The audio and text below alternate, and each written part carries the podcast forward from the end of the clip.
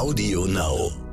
Andere Themen sind zum Beispiel so Symbole wie reservierte Firmenparkplätze für Führungskräfte. Kennt mhm. ihr vielleicht auch alle. Ähm, oh ja. Fürchterlich. äh, erst kommen mal die äh, Führungskräfteparkplätze, dann kommen irgendwo die Kundenparkplätze ja, und dann Wahnsinn, ganz hinten oder? die Mitarbeiter. Ja, schön. Ja, ähm, ich habe da gerade so ein tolles Bild. Ein Kollege hat ähm, damals das Schild Vorstandsfahrzeuge mit einer elektrischen Säge äh, abgesägt, ja, ganz äh, mit, mit ganz viel Euphorie dabei. Willkommen bei How to Hack, dem Podcast von Business Punk. Hier verraten euch erfolgreiche Gründerinnen und Gründer, Macherinnen und Macher und Kreative, was sie in ihrem Job anders machen. Unsere Gäste erklären euch ihre persönlichen Tipps und Hacks fürs Arbeitsleben. Und das Beste daran ist, dass es nicht nur einfaches Blabla gibt, sondern handfeste Learnings. Ich bin Tijen, Gründerin und Moderatorin und freue mich sehr, Host dieses Podcasts zu sein. Hallo zusammen und herzlich willkommen zu einer neuen Folge von How to Hack. Ich freue mich sehr, dass ihr wieder eingeschaltet habt und ich kann euch sagen, ihr werdet es nicht bereuen. Übrigens ist es immer schön, wenn ich das zu Beginn sage. Das erhöht so ein bisschen den Druck auf die Performance meiner Gäste. Aber ich sage euch wirklich, es wird super.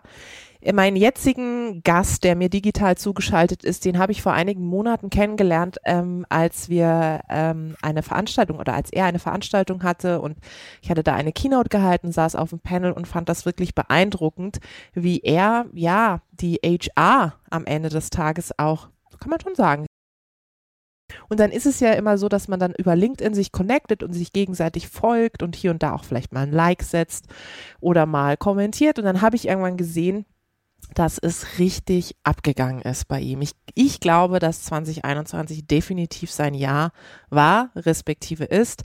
Er ist äh, Mitglied des Executive Boards und Chief People Officer, wie es so schön heißt, von Atruvia, ist sehr engagiert eben in den ganzen HR-Themen und wird mir dazu gleich was erzählen, aber vor allem hat, ist er auch CHRO of the Year des Personalmagazins und ich freue mich sehr, dass er da ist. Jörg Staff. Jörg, herzlich willkommen. Hallo, Tijen, herzlichen Dank für die Einladung und vor allem für die wirklich sehr schöne Einführung. Ich bin. Oh, ich habe mir sehr gerötet. viel Mühe gegeben. Danke. Ich habe mir sehr viel Mühe gegeben für dich.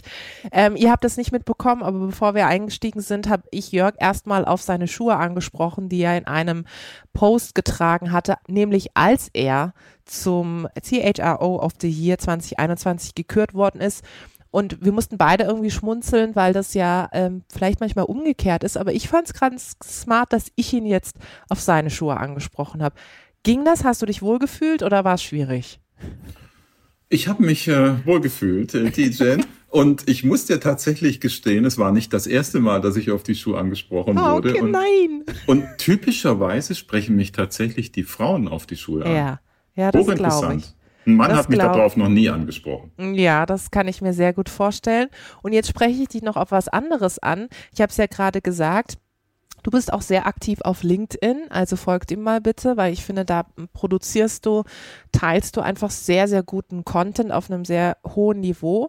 Und wenn man jetzt auf dein LinkedIn-Profil geht, Jörg, steht als allererstes unter deinem Namen in der Beschreibung, da kann man ja so ein bisschen eingeben, ne, was man macht und wer man ist. Und normalerweise steht bei Menschen da immer, ich bin keine Ahnung, CEO von XY. Bei dir steht als allererstes Human. Ja. Warum? Das ist ganz einfach. Das ist meine Überzeugung. Also ich bin zunächst mal Mensch und äh, die Rollen, die ich in meinem Leben schon gemacht habe oder die ich jetzt gerade habe, ist äh, sicherlich ein wichtiges Beiwerk. Ähm, da, da verdiene ich mein Geld damit. Aber äh, erstmal bin ich Mensch und äh, das ist mir auch ganz wichtig, auch in meinem aktuellen Job, dass äh, das Thema People First mich immer vorantreibt. Und du hast ja meinen Name, Staff, S-T-A-F-F, das ist irgendwo Berufung, ja. ja. Das kannst du ja auch mit, mit Menschen äh, gleichsetzen oder mit dieser Berufung HR. Äh, von daher gesehen, es ist ganz tief in mir drin, in der Tat. War das schon immer so, dass du gesagt hast, ich will später irgendwann mal was mit Menschen machen? Eigentlich zu Beginn nicht bewusst, wenn ich ehrlich bin. Das Interessante ist, ich habe äh, in meiner Studienzeit ähm, nebenher Trainer gemacht. Also da hatte mhm. ich dann schon was mit Menschen zu tun. Damals war die ganze Welle aufgekommen mit, mit den Microsoft-Produkten, Excel und so weiter. Und es sind Heerscharen in den Unternehmen trainiert worden in diesen ersten Microsoft-Produkten, als die kamen. Mhm. Und äh, da bin ich draufgesprungen auf die Welle und habe dann eben sehr viel mit Menschen zu tun gehabt. Aber ich habe das eher pragmatisch gesehen gedacht, das ist ein super Job, äh, da kann ich viel Geld verdienen als Student und äh, es hat mir immer Spaß gemacht und irgendwie hat mich das immer weitergetragen, das Thema. Aber ich habe das am Anfang nicht bewusst gesucht. Was würdest du sagen, was ist ähm, das Tollste an deinem Job und was ist aber auch das Herausforderndste an deinem Job? Das Tollste an meinem Job ist tatsächlich, dass ich mit wahnsinnig vielen verschiedenen Menschen zu tun habe. Also ich beschäftige mich ja nicht nur mit HR-Themen, sondern auch mit Themen rund um Innovation, mit Themen in der IT-Sicherheit, mit Einkaufsthemen. Das heißt, ich habe mit so gut wie jedem im Unternehmen oder auch mit Partnern außerhalb zu tun, ähm, erlebe verschiedenste Geschichten, verschiedene Fachthemen, äh, verschiedene Herausforderungen auch damit. Und das ist das, was mich am meisten motiviert, diese Vielfalt, die ich, mhm. äh, die ich erlebe. Und das Herausforderndste? Was ist das Herausforderndste in meinem Job? Ähm, ich würde sagen, am Ende des Tages diese Vielfalt auch zu Ergebnissen zu bringen. Also mhm. äh, sich nicht auf zu vielen Hochzeiten zu mhm. befinden, mhm. sondern darauf zu achten, dass am Ende des Tages auch was für unser Unternehmen und die Menschen in unserem Unternehmen rauskommt und insbesondere natürlich auch für unsere Kunden. Ja, und ich kann mir auch vorstellen, weil du gerade die Vielfalt angesprochen hast und ähm, Vielfalt impliziert ja mehr als irgendwie Geschlechtervielfalt. Ich hoffe, das haben wir mittlerweile alle verstanden, sondern vor allem auch Meinungsvielfalt. Und gerade wenn du sagst, okay, ähm, wenn Meinungsvielfalt da ist, ist es natürlich herausfordernder, auch schneller zu einem Ergebnis zu kommen. Aber wir wissen ja auch, dass das meistens die besseren Ergebnisse sind, wie wenn eben keine Vielfalt tatsächlich am Tisch sitzt. Und ähm, das Thema Vielfalt und vielfältige Perspektiven ist ja auch eines, das dich in, äh, ja, jeden Tag eigentlich in, in deinem Job begleitet.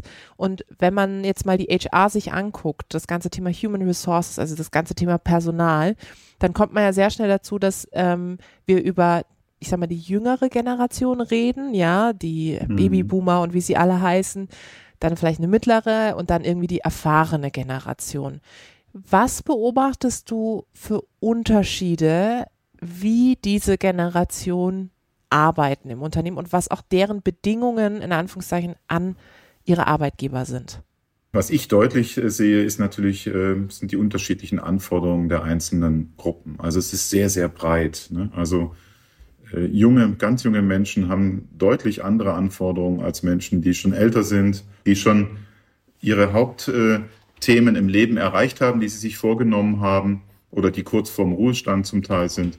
Das sind ganz, ist eine ganz große Vielfalt. Und die, die Challenge, die man ja hat im Unternehmen, ist, äh, diese Vielfalt auch über entsprechende Angebote abzubilden, sodass mhm. alle Menschen sagen, ob jung, alt oder mit mhm. anderen Herkünften, also Diversity hast du ja angesprochen, dass all diese Menschen an ein Unternehmen andocken können und sich dort wohlfühlen. Das ist eigentlich die große Herausforderung, diese spezifischen Angebote zu schaffen, die das, äh, die diese Vielfalt abbilden. Vielleicht gehen wir mal in Medias Res in die Praxis. Ich habe es äh, gesagt, du bist äh, bei Atruvia. Wie sieht dieses in die Organisation hineintragen von Change, auch von Veränderungsprozessen, von Transformationsprozessen, weil du vorhin auch sagtest, das sind auch Themen, die dich beschäftigen. Wie sieht sowas konkret in der Praxis aus? Ja, also wir bei Atruvia haben vor ungefähr drei Jahren angefangen, ähm, eine Transformation zu starten und seitdem sind wir da auch unterwegs. Ich nenne das persönlich immer Transformationsreise. Mhm. Und ähm, für so einen Start braucht man natürlich erstmal die Notwendigkeit. Das ist, äh, das kommt ja nicht von alleine, sondern da muss es einen Druck geben. Ähm, man könnte jetzt auch neudeutsch sagen, Case for Change, warum man denn überhaupt irgendwas verändern sollte im mhm. Unternehmen. Und äh, so hat das bei uns 2018 angefangen, dass wir in einer Situation waren, wir hatten zuvor äh, fusioniert aus zwei ungefähr gleich mhm. großen Unternehmen in eins und haben uns dann zwischen 2015 und 2018 mehr mit uns selber beschäftigt als Unternehmen, nämlich diese zwei Unternehmen zusammenzubringen, Synergien zu schaffen, leider auch etwas Personal abzubauen oder auch in Richtung der Kunden die verschiedenen Systeme, die wir zuvor hatten, zu einem zusammenzubringen. Und all das hat sehr viel Kraft gekostet. Und damit haben wir so ein bisschen verschlafen, was um uns herum passiert ist, die Dynamik in der Digitalisierung, neue Technologien, äh, die Fintechs, also gerade der Finanzbereich ist ja mhm. wahnsinnig im Umbruch. Mhm. Und wir haben auch intern äh, ein bisschen die Menschen verloren, weil wir ihnen keine Perspektiven gegeben haben. Und wenn du so willst, hatten wir zu dem Zeitpunkt 2018 sowohl von unseren Kunden als auch intern so eine Art rote Karte bekommen und haben uns dann im Vorstand eben zusammengesetzt und haben gesagt, also jetzt brauchen wir was Disruptives. Also jetzt irgendwie ein Projekt starten oder so einen kleinen Change machen, das bringt uns nicht mhm. voran. Wir brauchen echt einen großen Schritt. Ja, und dann haben wir uns entschieden, das ganze Unternehmen umzukrempeln. Das eine ist ja, dass ich äh, mich entscheide, äh, sowas zu machen. Also zum Beispiel das eine ist ja, ähm, stell dir vor, es gibt eine neue Regierung, haha, Ampelkoalition, ich habe einen tollen Koalitionsvertrag und schreibe mir da ganz viele tolle Sachen rein. Und wenn ich das lese, denke ich so, ah, das klingt alles gut, aber das andere ist ja die berühmte Umsetzung. Wie seid ihr das am Ende des Tages angegangen? Und daran anschließend die Frage, was hat dir persönlich auch auf diesem Weg dieser Transformationsreise bis heute geholfen? Also zunächst mal ähm, gibt es natürlich für eine gute Transformation sowas wie Erfolgsfaktoren. Und ähm, ähm, wir haben uns zu Beginn, als wir diesen Case for Change hatten, natürlich nicht nur die, äh, hat mir nicht nur die Notwendigkeit rausgearbeitet, dass wir was verändern müssen, sondern wir haben uns auch überlegt, wo wollen wir eigentlich hin? Also ein Ziel formuliert oder eine mhm. Vision sogar formuliert. Und damals haben wir uns auch Hilfe geholt. Äh, wir hatten äh, Unterstützung durch das Zukunftsinstitut. Ähm, Harry Gatterer, den ich gut kenne, der mhm. hat gerade ein Buch veröffentlicht gehabt. Das mhm. heißt Future Room. Mhm. Kann ich jedem empfehlen, der sich mit der Neuausrichtung der Strategie, der Weiterentwicklung eines Unternehmens beschäftigen will. Und diese Future Room Methode haben wir dann bei uns angewandt und haben daraus quasi ein Visionsbild für uns entwickelt. Wo wollen wir mit dem Unternehmen hin? Und da ist damals eine Vision entstanden, die heißt, äh, wir verbinden Menschen und Märkte einfach, digital und sicher. Und das war so ein bisschen die Kraft, die Kraftquelle, der Nordstern, an dem wir uns dann orientiert haben. Und was für uns von Anfang an sehr wichtig war, ist, dass wir diesen Weg als Vorstand gar nicht alleine gehen können, sondern dass wir alle Menschen im Unternehmen mitnehmen wollten auf diesem Weg und sie vor allem nicht nur mitnehmen wollten, sondern auch aktivieren wollten. Wir wollten, dass die Menschen im Unternehmen diese Veränderung gestalten und nicht wir im Vorstand. Mhm. Mhm. Von daher gesehen äh, war sicherlich ein ganz wesentliches Erfolgskriterium, dass wir die Menschen aktivieren konnten, ihre eigene Zukunft im Unternehmen zu bauen. Das ging ja so weit, dass unsere Menschen unsere Mitarbeitenden auch die neue Organisation gebaut haben, das neue Zusammenarbeitsmodell, dass sie sich für einen agilen Weg entschieden haben oder dass sie sich dafür entschieden haben, neue Werte zu definieren, ähm, eine neue, neue Kultur zu schaffen und ähm, dass wir äh, letztlich auch angefangen haben, ähm, weil ein Ziel war zum Beispiel hierarchieübergreifend, hierarchiefrei zu arbeiten, dass wir Symbole abgeschafft haben im Unternehmen und bei uns im Vorstand auch damit ab angefangen haben, diese Symbole abzuschaffen. Was sind das für Symbole? Ja, das fängt äh, beim großen Einzelbüro an, mhm. dass man als Vorstand ja typischerweise in großen Unternehmen hat. Äh, das, ja. das haben wir aufgegeben und haben gesagt, wir möchten gern mit den Menschen täglich zusammenarbeiten und zwar auf einer Fläche zusammenarbeiten, mit denen wir die größten Schnittstellen haben. Also mhm. wir sitzen neben unseren Assistenzen, wir sitzen neben unseren Referentinnen und Referenten. Wir mischen uns ins Volk quasi. Wir sind direkt angedockt an die anderen Bereiche um uns rum. Die können bei uns rein. Wir gehen bei denen rein. Die nutzen unsere Räumlichkeiten. Also wir sind quasi da, ja, wie alle, sage ich mal, aufgestellt. Andere Themen sind zum Beispiel so Symbole wie reservierte Firmenparkplätze für Führungskräfte. Kennt mhm. ihr vielleicht auch alle. Ähm, oh ja. Fürchterlich. äh, erst kommen mal die äh, Führungskräfteparkplätze, dann kommen irgendwo die Kundenparkplätze ja, und dann Wahnsinn, ganz hinten oder? die Mitarbeiter. Ja, schön. Ja, ähm, ich habe da gerade so ein tolles Bild. Ein Kollege hat ähm, damals das Schild Vorstandsfahrzeuge mit einer elektrischen Säge äh, abgesägt. Ja, ganz äh, mit mit ganz viel Euphorie dabei und sich gefreut. Also das sind solche Beispiele, die wir umgesetzt haben, an die wir rangegangen sind und gesagt haben, nee, wir sind, wir kommen genauso angefahren wie die, wie die Mitarbeitenden auch und wie jeder andere auch. Und, und wenn, wenn irgendwo was vielleicht reserviert wird, dann sind es vielleicht für Menschen äh, mit Handicap oder für unsere Kunden, ja, die vielleicht Schwierigkeiten haben, dann in diesem Trubel noch einen Parkplatz zu finden. Aber alle anderen suchen selbst. Ja, finde ich äh, vor allem sehr greifbare Beispiele und gerade eben bei dem Thema äh, Parkplatz, ich glaube, da müssen, äh, müssen sehr viele jetzt da draußen schmunzeln. Ähm, ich vor allem, aber ehrlich gesagt, weil äh, ich das auch immer natürlich auch in Zusammenarbeit mit Unternehmen sehe, dass es solche Elemente gibt, über die sich dann auch manchmal Menschen total definieren, ja. Und ich kann mir vorstellen, wenn das dann weg ist, dann ähm, macht man sich wirklich auf den Weg der Transformation. Absolut. Jetzt äh, hast du es gerade skizziert, auch das war oder ist ein Kraftakt. Jetzt waren die letzten anderthalb Jahre schon ein Kraftakt. Würdest du sagen, dass ihr transformationserprobt seid, hilft euch auch in so einer Krisenzeit, wie wir äh, sie derzeit erleben? Ja, total, weil wir uns ja für ein ähm, agiles Zusammenarbeitsmodell im Unternehmen entschieden haben. Das heißt, wir sind aus diesen ganzen Wasserfallstrukturen äh, dabei rauszugehen in viel flexiblere Zusammenarbeitsmodelle. Und äh, dieser Prozess hilft uns wahnsinnig, auch unvorhergesehene Einflüsse von außen aufzunehmen, zu adaptieren und darauf zu reagieren. Wir haben im Übrigen diese ganze Veränderung ja während Corona gemacht. Also als wir unser neues Zusammenarbeitsmodell ähm, definiert haben, ähm, haben die Initiativen, die, die Teams auch komplett neue Rollen definiert. Also wir haben ja alle Führungsrollen, alle klassischen Führungsrollen abgeschafft. Äh, bei uns werden äh, Teams von 50 äh, Mitarbeitenden geführt durch zwei Menschen, ein Treiblead und ein People Lead. Also die eine Person kümmert sich um die Menschen, um die, das Recruiting, die Auslastung, die, die Weiterbildung, die Entwicklung und die andere Person, der Treiblead oder die Treiblead, kümmert sich um äh, die fachliche Entwicklung, also sprich die Lösungen, die das Team erstellt für den Kunden, die Qualität, die die mhm. Lösungen oder, oder Produkte haben äh, und das End-to-End. -End. Ähm, und wir haben parallel dazu äh, Fachkarrieren definiert, Experten, aber auch Projektleiter, die auf Augenhöhe mit diesen Treib- und People-Leads am Tisch sitzen, wenn wir unternehmenskritische Entscheidungen haben oder diskutieren. Das heißt, wir haben die Experten mit in unsere Entscheidungsprozesse reingezogen. Das habe ich so ehrlich gesagt bei großen Unternehmen bisher nicht gesehen, wo eher klassisch über Hierarchie entschieden und geführt wird. Jörg, jetzt hast du gerade ähm, darüber berichtet, äh, wie ihr euch in dieser Transformation neu aufgestellt habt. Und äh, ich weiß auch, dass du gerne oder dass ihr auch neue Begriffe prägt und auch damit umgeht. Ähm, häufig liest man eben HR, ja, Human Resources äh, am Ende des Tages.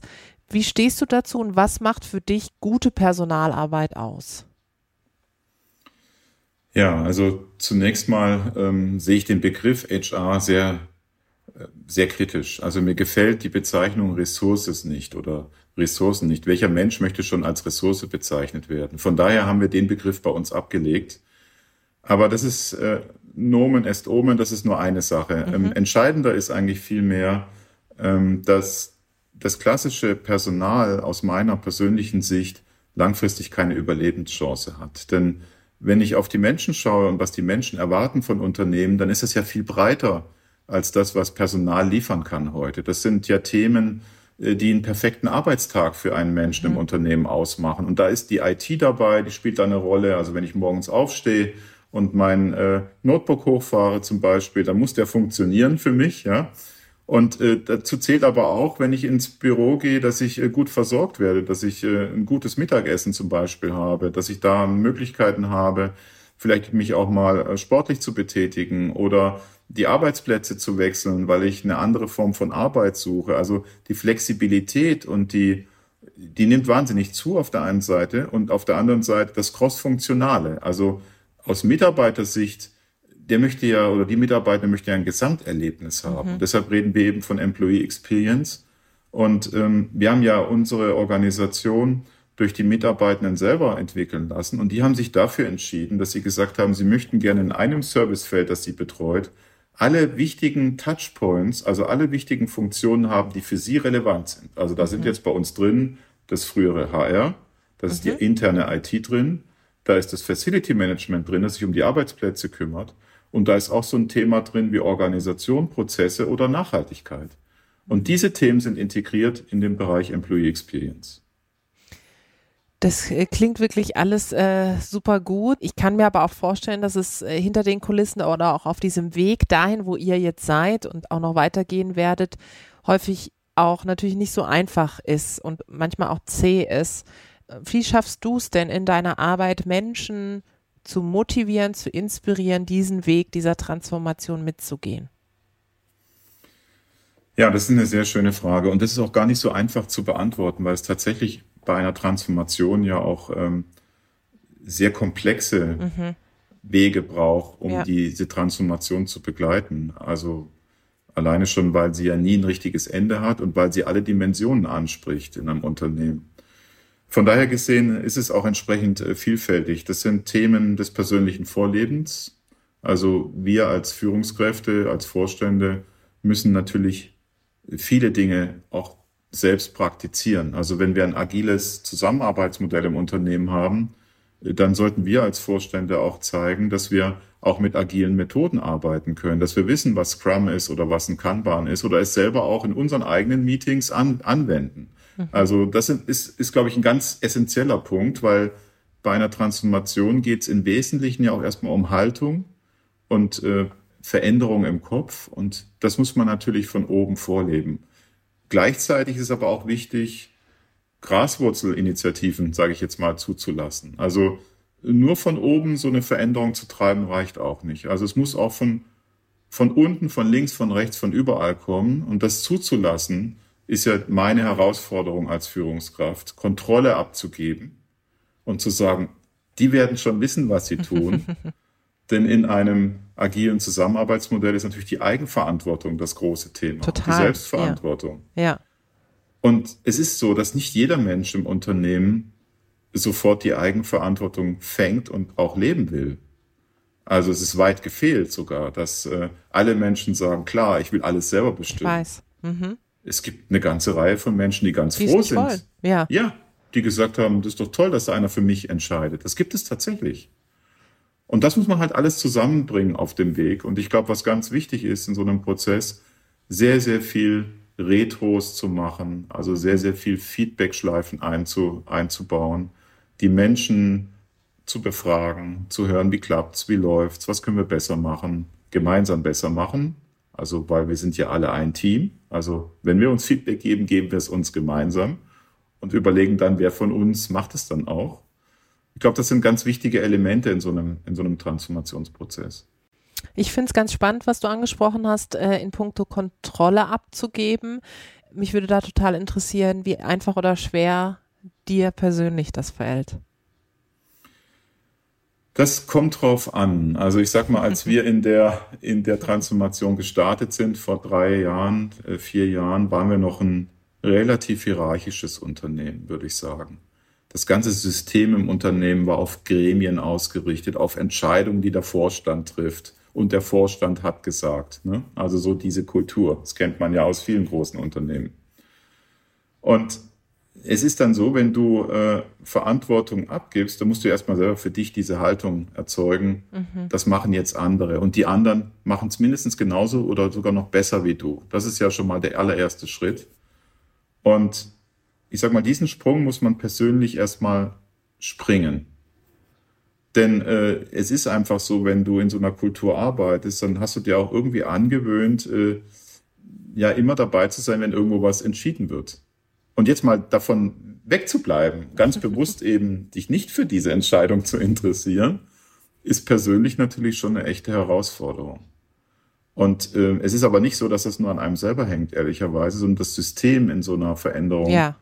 arbeitet ja auch noch so. Das heißt, du musst ja aktiv Menschen abweisen und sagen, die zu dir kommen und nach einer Entscheidung suchen, musst du sagen, du, hast du denn jetzt selber dir mal mit deinen Kollegen schon mhm. überlegt, wie du das am liebsten machen würdest? Hast du eine Empfehlung? Hast du einen Lösungsvorschlag? Was würdest du tun, wenn es dein Unternehmen mhm. wäre? Mhm. Also es ist ein Prozess, der, der beide Seiten, beide Partner irgendwo sehr stark fordert. Aber gerade ähm, diese ähm, ja, praktische Situation, die du aufzeigst, äh, habe ich auch oft erlebt auch mit Talenten, auch in meinem Unternehmen, dieses Zurückspielen. Also so, wie würdest du entscheiden, wenn du mich jetzt nicht als Ansprechpartnerin hättest oder tatsächlich, wie würdest du es machen, wenn es dein eigenes Business wäre? Und erstaunlich, dann kommt auch echt, dann kommen so kluge Gedanken, dann kommen so kluge Einlassungen und auch wirklich gute, gute Entscheidungen, noch bessere als, als ich sie tatsächlich getroffen hätte. Und dann, finde ich, beginnt der Prozess des Loslassens, weil dann merkt man, okay, die Entscheidungen werden, werden irgendwie besser. Äh, sie werden reflektierter getroffen und sie werden vor allem, du hast das äh, Wort vorhin erwähnt, mit Eigenverantwortung ähm, getroffen. Und das ist ja häufig äh, nicht so ganz einfach, weil ich beobachte in der öffentlichen Diskurs auch rund um New Work und Transformation, dass wir immer über, über Freiheit sprechen, über Hierarchieabbau und alle Menschen wollen frei arbeiten. Und du hast es vorhin ganz treffend gesagt, das ist ja mitnichten so. Es gibt sehr viele Menschen, das zeigen ja auch Statistiken, die eigentlich eher wieder Sicherheit wollen und die eigentlich eher wieder eine Box wollen oder einen Rahmen, zu, zu, an dem sie sich orientieren können. Würdest du sagen, dass in, in so Krisenzeiten oder herausfordernden Zeiten, wie jetzt auch in den letzten anderthalb Jahren, dass dieses Sicherheitsgefühl stärker ausgeprägt ist bei den Menschen, als es davor war? Was beobachtest du? Oh, ich beobachte eigentlich ganz viel in dieser Situation, die wir gerade haben. Ähm, also zunächst mal beobachte ich, dass das Thema Mensch plötzlich eine viel größere Rolle spielt in den Unternehmen, als es vor der Pandemie eine Rolle gespielt hat. Und Mensch und Sicherheit sind ja eng verbunden. Also von daher gesehen, ja, Sicherheit ist sicherlich ein Thema, das, das ein Top-Thema ist mittlerweile in den Unternehmen. Und da ist, da ist ganz viel gewachsen und ganz viel entstanden an der Ecke. Ich glaube aber, es ist auch noch was ganz anderes entstanden, dass wir vielleicht in Deutschland noch gar nicht so äh, am Arbeitsmarkt oder in den Unternehmen so direkt zu spüren bekommen, weil wir durch diese viele hybride oder virtuelle Arbeit ja gar nicht mehr so persönlich dran sind mhm. an den Menschen. Mhm. Ähm, was ich beobachte, und ich hatte da ein sehr interessantes Gespräch vor zwei Wochen mit den CEOs von Microsoft und von LinkedIn. Mhm. mhm und äh, auch noch ein, zwei andere, äh, also eine, eine Professorin von Harvard war noch dabei. Und, und was sehr interessant war, äh, wir haben darüber gesprochen, was beobachten denn die aus ihrer Datenbrille raus? Ne? Der LinkedIn-CEO sieht natürlich, was passiert in der Welt mit ja. den Menschen. Ne? Ja. Was tun die? Wie ja. bewegen die sich? Gehen die in andere Jobs? Wie verändern die sich? Und eine Erkenntnis war, dass die Menschen, und zwar vor allem auch jüngere Menschen, sehr viel stärker die Zeit jetzt genutzt haben, äh, mal ganz selbstkritisch zu reflektieren, ähm, was wollen sie eigentlich von ihrem Leben? Und passen denn mhm. die aktuellen Arbeitsverhältnisse zu ihren Lebensplänen? Ja. Und was momentan ja passiert in USA oder auch in Asien und in Teilen von Europa, ist, dass gerade die, die Jüngsten, die Gen Zs, die Millennials und so weiter, dass die massiv kündigen und die Jobs wechseln. Mhm. Und jede dritte Bewerbung sucht nach Jobs, äh, jede dritte Bewerber, Bewerberin oder Bewerber suchen im Augenblick weltweit nach Jobs, die einen hybriden oder Remote-Charakter haben. Wahnsinn. Also da beginnt gerade eine wahnsinnige Bewegung mhm. äh, von Menschen auf andere Jobs, die uns, glaube ich, in Deutschland so noch gar nicht erreicht hat. Und äh, ich schreibe da demnächst auch einen kurzen Artikel. Ich bin ja auch im Human Resources Manager mit, äh, mhm. äh, mit einem kleinen Blog. Das, das, das beleuchte ich demnächst mal ähm, in, in den nächsten Tagen. Also ich glaube, da kommt noch was auf uns zu, ähm, das wir noch gar nicht so richtig sehen. Aber ich muss sagen, allein aus, aus persönlicher Beobachtung kann ich das total unterschreiben, was ja auch äh, seitens der, der Zahlen, Daten, Fakten von Microsoft und LinkedIn und Co. offensichtlich äh, verifiziert ist. Diese, also lange Zeit war es, glaube ich, die, ne, das Thema Sinnsuche, Impact, Purpose etc. Ja.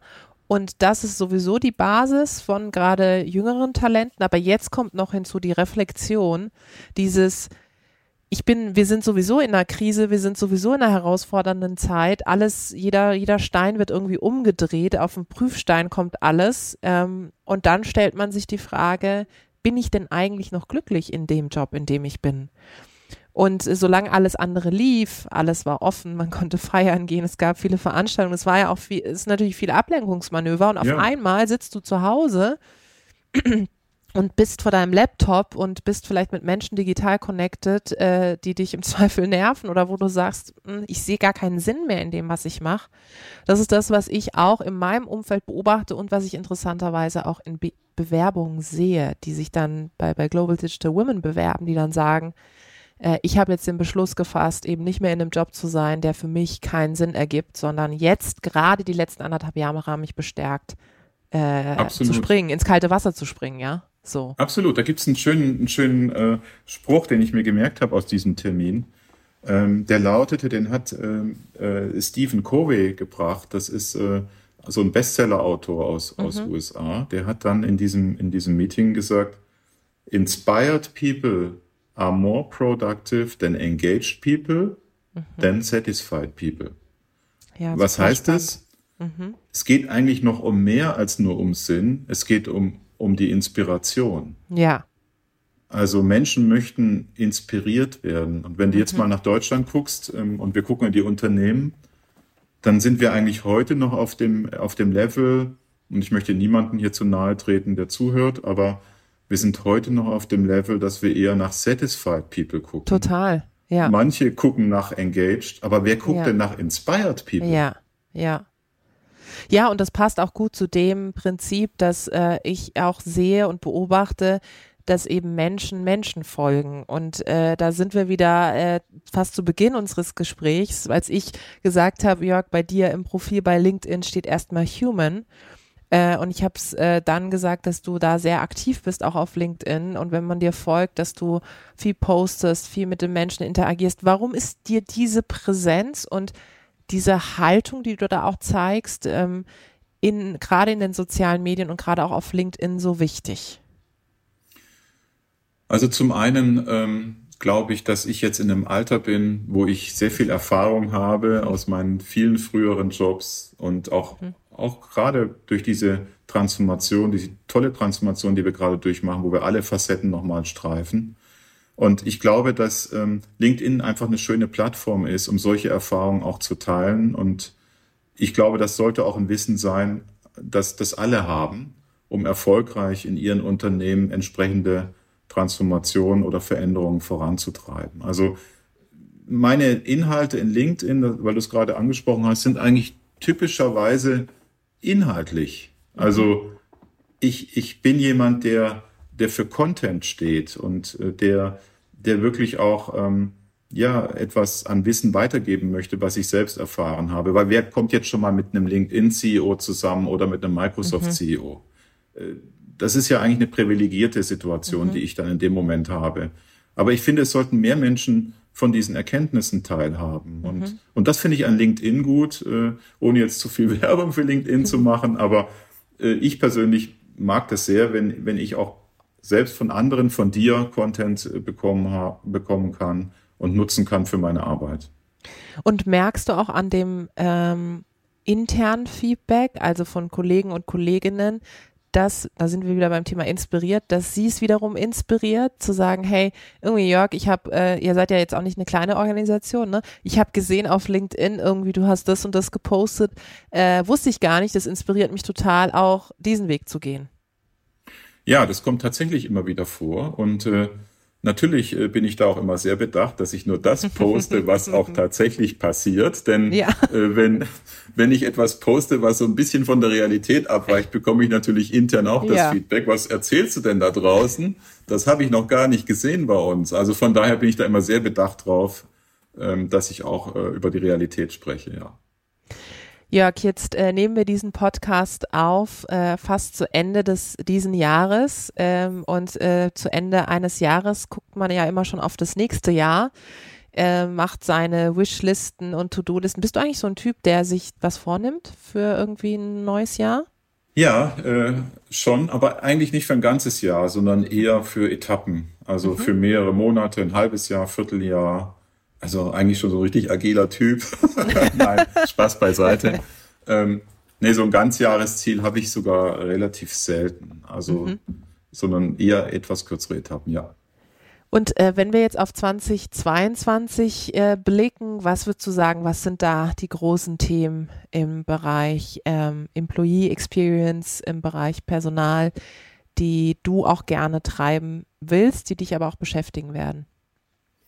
Ja, also Themen, die ich äh, treiben werde, zusammen mit meiner Mannschaft natürlich, äh, die immer dabei ist und äh, die auch manchmal mich treibt, sind Themen äh, wie zum Beispiel ähm, das ganze Thema Total Workforce Management. Also wenn du in so einer Transformation bist, äh, die ja durch Digitalisierung begleitet ist, die durch diese vielen Veränderungen bei Kunden am Markt begleitet ist, dann hast du natürlich auch einen wahnsinnigen Bedarf der Skillveränderung im Unternehmen. Also die Menschen müssen viele, viele neue Themen lernen. ähm, übernehmen durch die Veränderung viele neue Aufgaben. Und ich glaube, die größte Herausforderung, die transformierende Unternehmen haben, ist, wie bekomme ich diese Skillveränderung bei den vielen Menschen hin, so dass sie quasi die strategischen Themen äh, selber können, die die Kunden äh, erwarten oder brauchen. Äh, das ist sicherlich ein Top-Thema, würde ich sagen, diese Skillveränderung. Ein weiteres Thema, was ich sehe, ist natürlich, äh, wir haben jetzt Corona, aber äh, das neue Normal nach, mhm. idealerweise nach einer Corona-Zeit. Wie sieht das aus? Und wir arbeiten momentan sehr stark daran, unsere Arbeitsplätze zu verändern. Wir haben das Konzept Activity-Based Working eingeführt. Das heißt, wir verändern unsere Arbeitsplätze an unseren Standorten in Richtung, äh, dass wir sie so anpassen, dass sie den verschiedenen Tätigkeiten von Mitarbeitern entsprechen und dass natürlich auch ähm, Remote-Arbeit äh, mit einbezogen ist.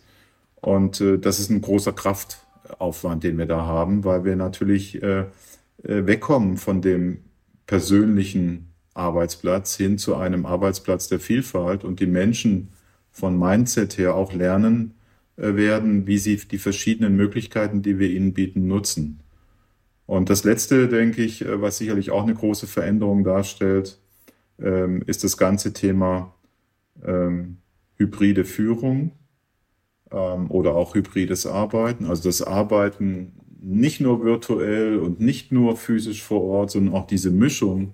Mhm. Äh, wie, wie kommt man da eigentlich auch zurecht in der Zukunft? Also wie, welche Mechanismen sind da die richtigen? Äh, wir haben uns ja für ein hybrides Arbeitsmodell entschieden. Das heißt, wir, für uns sind Standorte nach wie vor wichtig, damit die Menschen zusammenkommen, damit sie ähm, auch die, den persönlichen Austausch haben, damit sie auch bestimmte Erlebnisse haben im Rahmen unserer Transformation, bestimmte Themen auch gemeinsam entwickeln.